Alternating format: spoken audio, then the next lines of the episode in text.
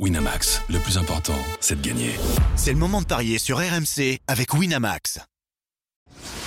Les paris 100% tennis sont sur rmcsport.fr. Tous les conseils de la Dream Team RMC en exclusivité dès 13h Avec Eric Salio. Bonjour à toutes et à tous et bienvenue dans les paris RMC 100% tennis. Quatre rencontres au programme à Cincinnati aujourd'hui avec les matchs d'Imbert, de Monfils, d'Ourcache et de Tiafo. Pour en parler, j'accueille notre expert en paris sportif, Christophe Paillet. Salut Christophe. Salut Julien, bonjour à tous. Et notre consultant tennis, Eric Salio. Salut Eric. Salut Eric. Salut à tous. Ça s'est pas très bien passé pour vous, messieurs, hier. 1 sur 4. Euh, donc vous avez bon euh, pour la victoire de Gaël Monfils face à Nori. Sinon, c'est perdu hein, pour les autres. Humbert a battu Fils, Manarino a battu Félix Auger aliassime et Deminor a battu Wolf.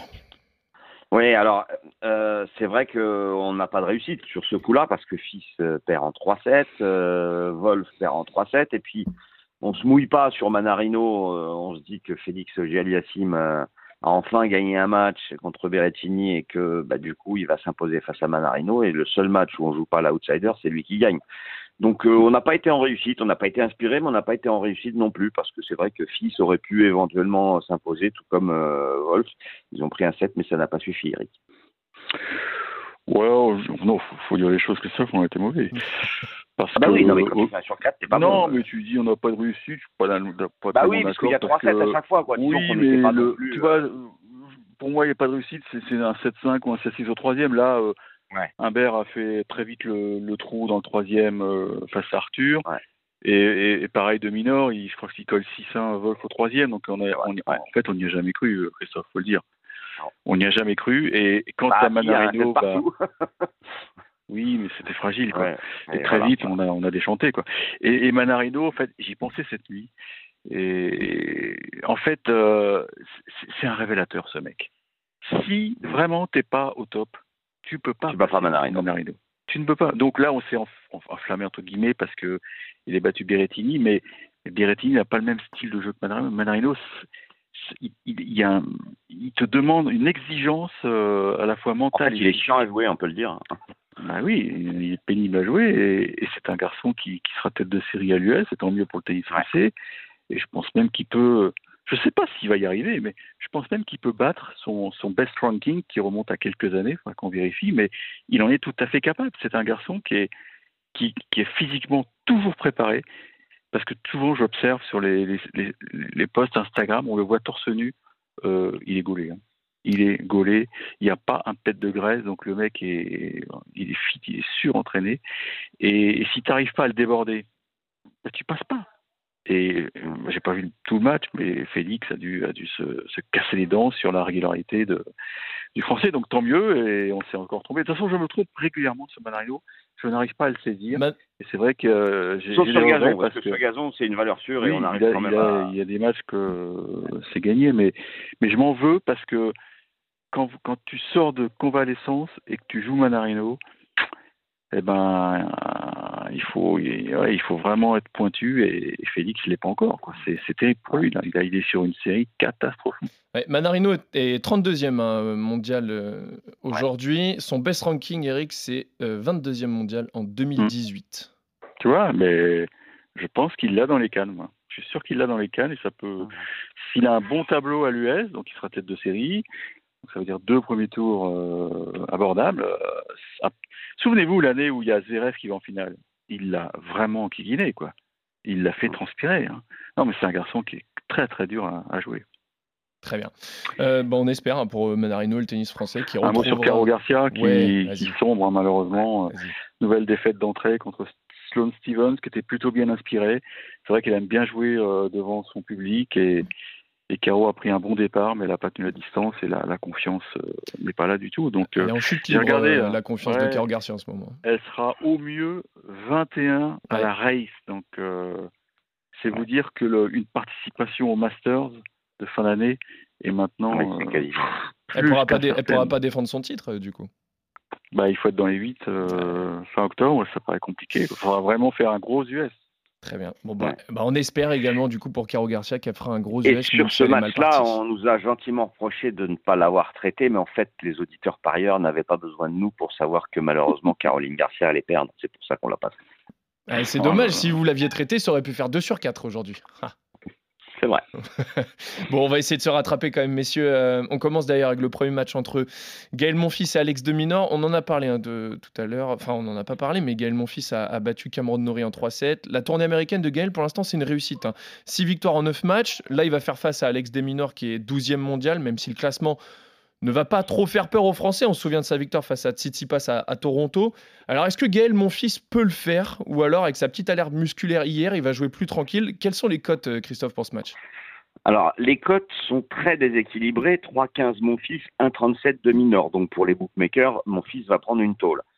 Euh, moi, j'en suis pas du tout persuadé et je dirais même qu'il est capable de l'exploit parce qu'on peut parler d'exploit puisque puisque de mineur est en feu. Il vient de faire finale à Toronto, finale à Los Cabos et, et il avait fait finale au Queens.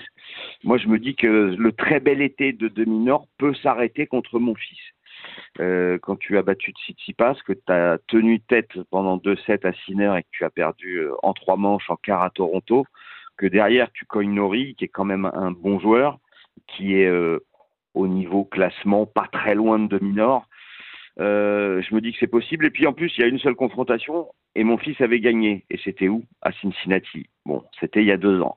Mais là, il, revient vraiment bien. Donc, je débute ce podcast par un pari de folie. Victoire de Gaël Monfils à 3,15. Et je vous conseille de vous couvrir avec le 3,7 sans donner le nom du vainqueur à 2,30. Si jamais Gaël ne, ne gagne pas, mais qu'il arrive quand même à prendre un 7, eh ben, vous gagnerez un tout petit peu d'argent. Eh, Je vais poser la question à Eric, mais est-ce que entre temps, Christophe, tu peux me donner le pari de folie de folie, mon fils en 3-7 Eric, qu'est-ce que tu penses de ce match-là? 5,80. Ah bah voilà, excellent. Hmm. Je sais pas, parce que là, je vais pas dire que c'est le pire adversaire de Minor. C'est un mec qui est un peu dans le registre de Gaël, c'est un mec qui est très très dur à déborder.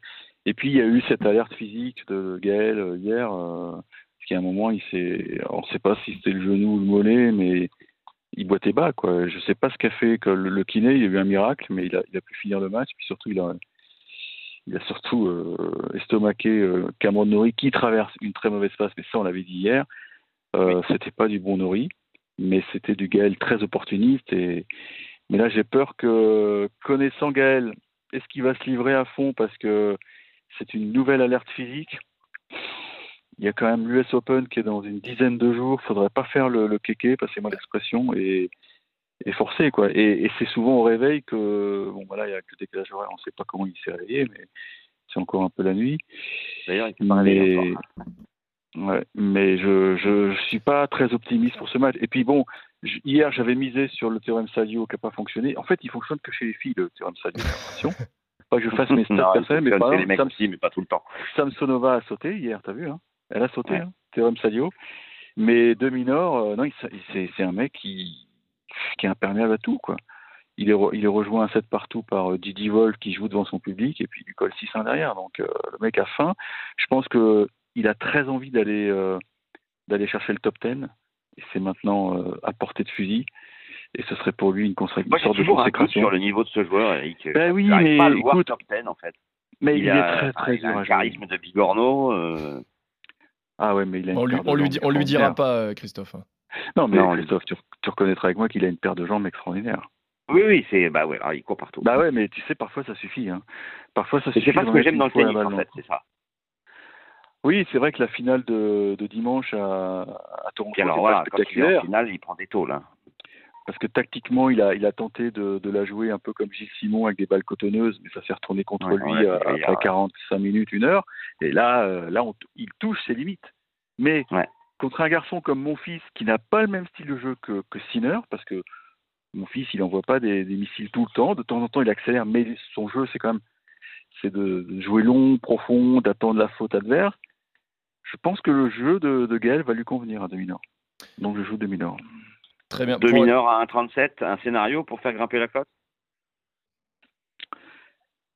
Bah, si Gaël se réveille en boitant, euh, 2000 euros en deux, effectivement, mais là, c'est de la. Ah oui, c'est de la fiction euh, quand même. Voilà, c'est de la fiction. Là, j'ai pas le téléphone de Gaël et je peux pas lui demander Pour aller- comment ça va au réveil. quoi. Pour aller un petit peu dans ton sens quand même, euh, Eric, je crois que j'ai lu, euh, c'était peut-être son interview d'après-match ou sa conférence de presse, il disait qu'effectivement ça avait tiré entre le mollet et Mm. le genou, il savait pas trop Ah, comment ça s'était passé.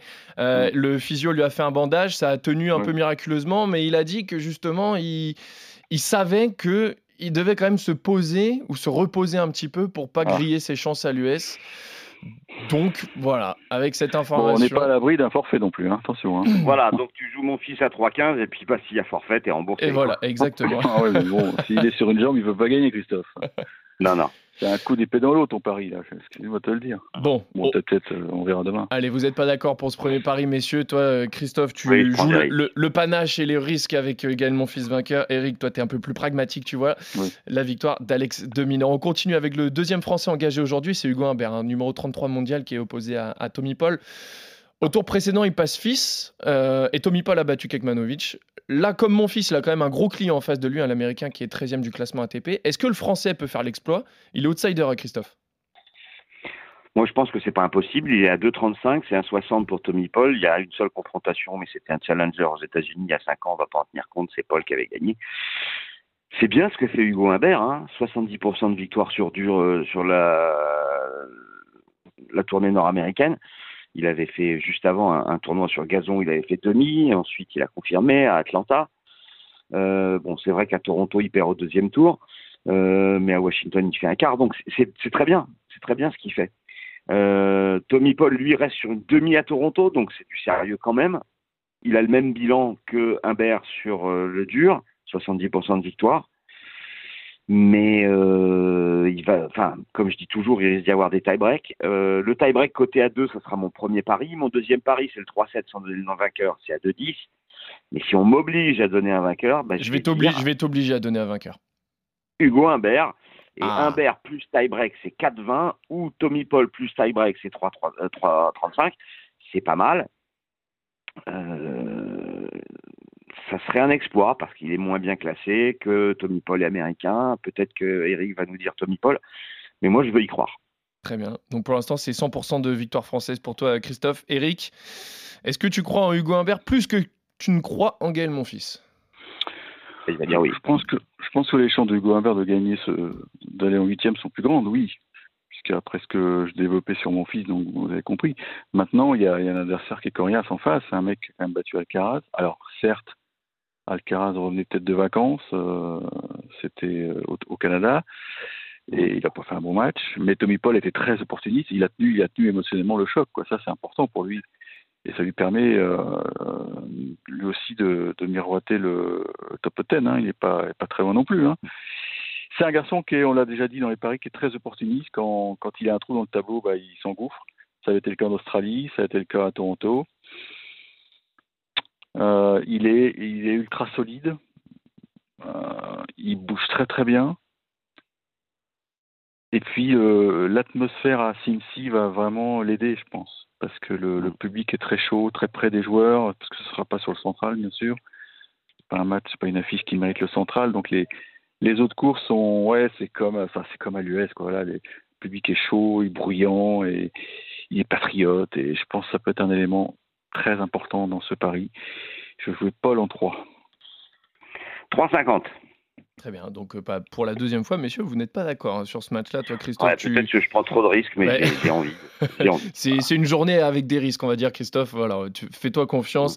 Tu vois la victoire d'Hugo Humbert. Toi, Eric, tu vois plutôt la victoire de, de Tommy Paul. Mais en 3-7, donc ça, ça ramène quand même une belle cote. Mais je rappelle, hein, mes deux premiers paris, mes paris principaux, c'est tie-break à Tie-break. 2 et 3-7 à 2-10. Bien sûr, c'est moi qui t'ai obligé à donner un, un nom de vainqueur. C'est pour ça que voilà, tu as dû te, te Non, mais un faut petit peu changer la plus. règle maintenant, s'il faut parier sur des trucs annexes, faut le dire. Non, maintenant, je, je prends plus de risques non plus. Non, mais tu sais, quand tu es dans mon devant contrat, ton ordinateur et que tu veux placer un un pari. Eric, euh, tu places un pari sur Humbert, tu pas obligé de jouer Humbert vainqueur ou Paul vainqueur. Tu peux te dire, bah, tiens, bah, bah, moi, alors je tu vois, je, le tie-break je à suis sûr 2. qu'un Humbert va lui piquer un 7 à Tommy, déjà, tu vois. Mais c'est coté à combien ça, Christophe? Voilà, ça c'est faible. hein. Un C'est 40. faible, mais je le mets dans une base, ça, tu vois. Très- Bon, vous êtes. Qu'il euh, joue tellement bien, il est percutant, mais sur la distance, j'ai peur que ça coince. voilà, vous- Moi, je me dis qu'il y a des tie-breaks, bah, il suffit qu'il gagne le tie-break et ça c'est possible. Et bah Oh, du coup après il peut gagner 7-6, 7-6, tu vois. D'accord. Très bien. Bon. Au moins toi, Christophe, tu vois la victoire du Humbert. Eric, tu vois la victoire de Tommy Paul. On quitte les Français. vois le tie-break. Eh oui, tu vois le tie-break. Mais c'est moi qui t'ai obligé de donner la Il victoire ouvre- du Humbert. Il ouvrirait pas un peu le parapluie, hein, monsieur Fayet On quitte les Français, Il messieurs. tie-break. en espérant tout de même les retrouver au tour suivant. Bon, Eric n'y croit pas trop, mais c'est pas grave. On va parler du match entre Uber Urkash et euh, Choric. Le Polonais a difficilement battu un Tanasi Kokinakis au tour précédent en 3-7 avec deux tie-breaks. Choric lui a battu Corda en 2-7. Ça risque d'être un match assez serré, euh, même si dans les confrontations directes, le Croate est à trois victoires et une défaite face au Polonais. Et pourtant, c'est bien Urkash qui est favori aujourd'hui, Christophe. Ouais, mais Coric ne l'a jamais battu sur dur. Eh oui. Voilà, deux fois la terre battue et une fois indoor à Vienne. Euh, la terre battue, c'était même cette année à Madrid, 7-6, 6-3. Tiens, il y avait eu un tie-break. Mon premier pari, ça sera un tie-break dans le match à 1,80. Euh, Urkaz, il a joué 7 matchs, euh, pardon, 5 matchs. 5 matchs sur le ciment nord-américain. Il y a eu 7 tie-breaks. Euh, il y en a eu deux contre Alcaraz. Euh, quand il perd en huitième à Toronto, euh, il a failli sortir Alcaraz, le Polonais. Et puis bah, deux tie-breaks contre Kokinakis. Bon, voilà. Après, je pense que Urkash peut être quand même au-dessus sur cette surface.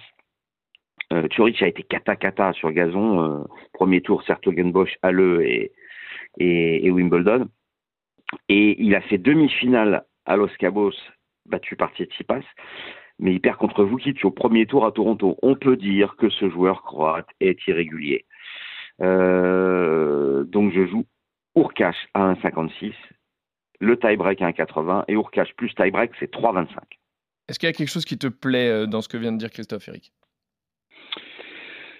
Alors j'ai un trou de mémoire là. Euh, c'est- le tenant du titre ou c'est il y a deux ans qu'il gagne euh, Cincy Déjà. Parce que c'est vraiment un endroit Ouais, qu'il adore.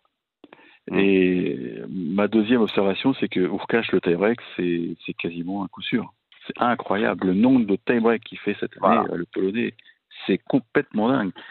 Et là, on a encore un profil d'un match avec. Choric un est tenant du titre, c'est lui qui gagne l'année dernière face à Tsitsipas. Voilà, c'est ça. Donc. euh, Donc il a pression euh, de la perte de il- points. Il est combien là, l'ATP, euh, Turic, là? Euh, là, je crois 16. qu'il est, ouais, il est pas top. hein.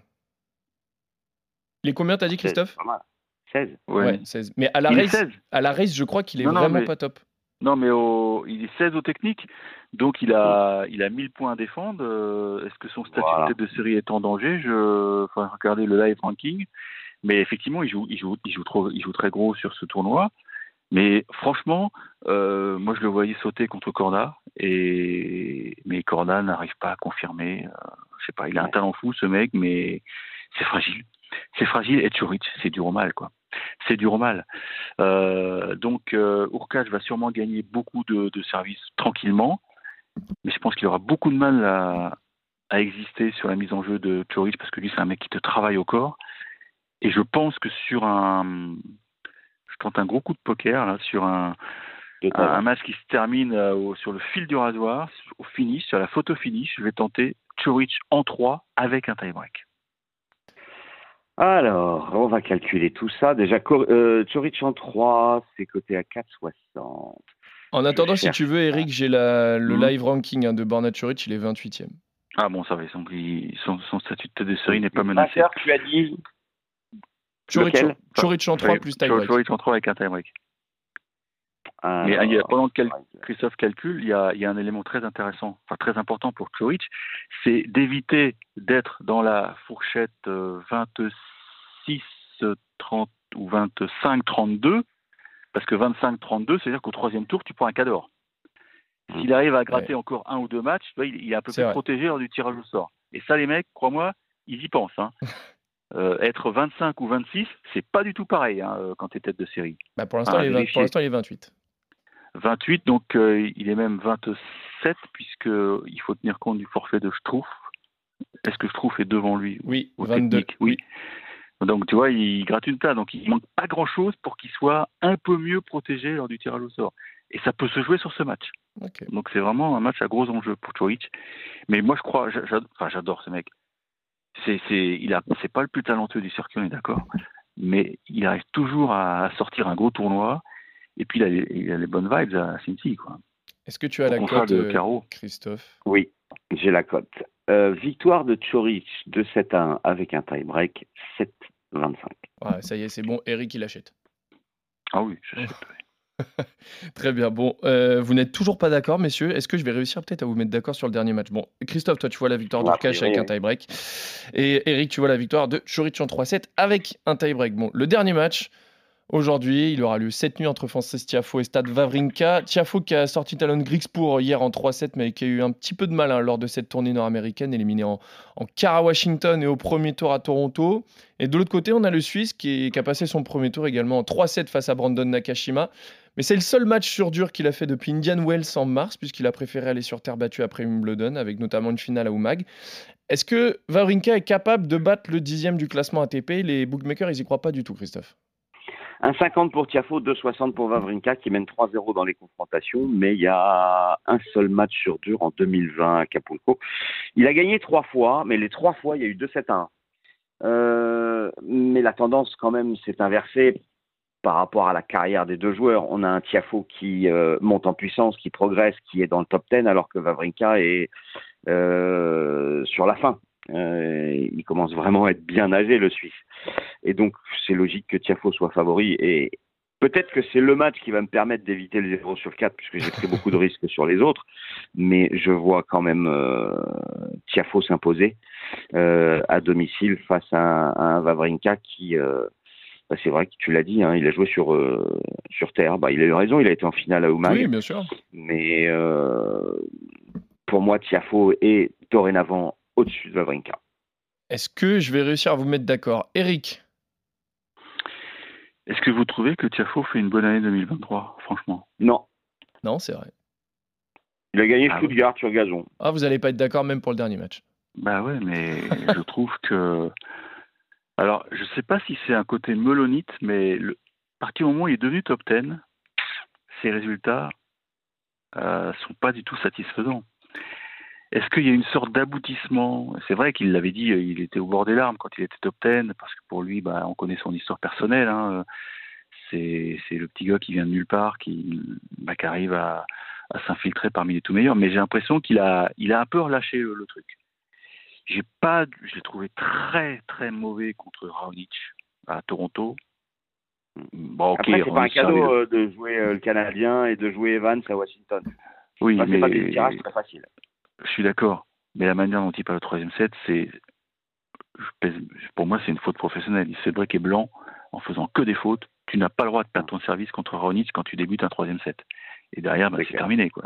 C'est terminé. Ah oui, après, tu vois plus. euh, l'autre, il a servi je sais plus combien d'ails ce soir-là. Et donc, euh, et puis la, la manière dont il joue, je trouve qu'il y a un côté melon, il joue trop facile. Il y a une recherche du beaucoup qui me gêne toujours. euh, à la volée amortie qui va bien pour que le public s'enflamme. Son jeu a perdu en efficacité, je trouve, franchement. Et Stan, Stan, il peut nous faire une mon fils. Il peut nous faire une mon fils. Et je pense que le public sera partagé. Parce que Stan, il a une popularité folle aux States. Quand il a gagné l'US, crois-moi, c'était la folie. C'est un mec, l'histoire, euh, dans l'histoire de Stan, euh, les Américains en raffolent. Quoi. Le mec qui veut pas, qui veut pas mourir. Et, et Tiafo, je trouve que, ok, il est américain, mais il, il a, et il a perdu. Il, a- il y a un truc qui, qui va pas bien. Bah, il, est, il a intégré le top 10 le 19 juin euh, donc 2023 après sa victoire à Stuttgart face à, face à Schtroumpf. Depuis, Mhm. c'est 12 matchs, 6 victoires, 6 défaites. Euh, un hymne top 10, on est d'accord. bah, donc euh, élimination Non, en quart à Washington. c'est pas, c'est, c'est vilain. C'est vilain, croyez-moi, c'est vilain. Très bien. Donc, euh, Donc, tu joues à donc, Wawrinka à euh, 2,60. Vous m'avez compris. très bien. Et ben même pour le dernier Et match. C'est le match qu'on va te mettre d'ailleurs sur la, la page des paris RMC. Du coup. Avec plaisir. Bien sûr. Avec Donc plaisir. même pour le dernier match, vous n'avez pas réussi à être d'accord, messieurs. Et Stan, il a bien préparé son affaire, je trouve. Il a, il, bon, il avait envie de rester sur terre parce qu'il était notamment à Gstaad, puis derrière il a fait le truc. Et, et puis bon, après il a bossé, il a, il a wildcard ici. Hein, c'est pas, pas innocent. hein. Les mecs, ils ont pensé à lui. Et puis voilà, il va arriver tranquillement. Là déjà, une bonne victoire contre Nakashima, qui est pas facile à, à manœuvrer. Non, il va arriver le, avec le dents, Stan. hein. Et je pense que dans la Diago de revers, il a absolument rien à craindre. hein. Très bien. Mais je crois que c'est la première fois que ça arrive depuis que je fais les paris RMC que vous n'êtes d'accord sur rien. Messieurs. Euh, Christophe, toi, tu vois la victoire de mon fils, Humbert, Ourcache. Bon, après, moi, j'ai pris le gros risque avec mon fils. c'est vrai. C'est vrai, c'est vrai. Mais je, bon, je tiens quand même à souligner ton, ton panache. hein. Mon fils, Humbert, Ourcache, Tiafo pour toi, Christophe. Et Eric, toi, tu vois les victoires de Dominor, Paul, Churic et Vavrinka. Merci à tous de nous avoir suivis. Écoute, Merci. hein, a Avec ça, débrouillez-vous. 0,4, c'est- la, démission, ouais, c'est la démission automatique. Ouais, vrai. Bonne, mec qui fait bonne 0,4. chance, euh, bonne chance à nos parieurs pour euh, savoir qui ils vont suivre aujourd'hui. Merci Christophe. Merci Eric. On se retrouve dès demain pour notre Paris 100% tennis sur RMC. Salut à tous. C'est vrai. Winamax, le plus important, c'est de gagner. C'est le moment de parier sur RMC avec Winamax. Les jeux d'argent et de hasard peuvent être dangereux. Perte d'argent, conflits familiaux, addiction. Retrouvez nos conseils sur joueurs-info-service.fr et au 09 74 75 13 13. Appel non surtaxé.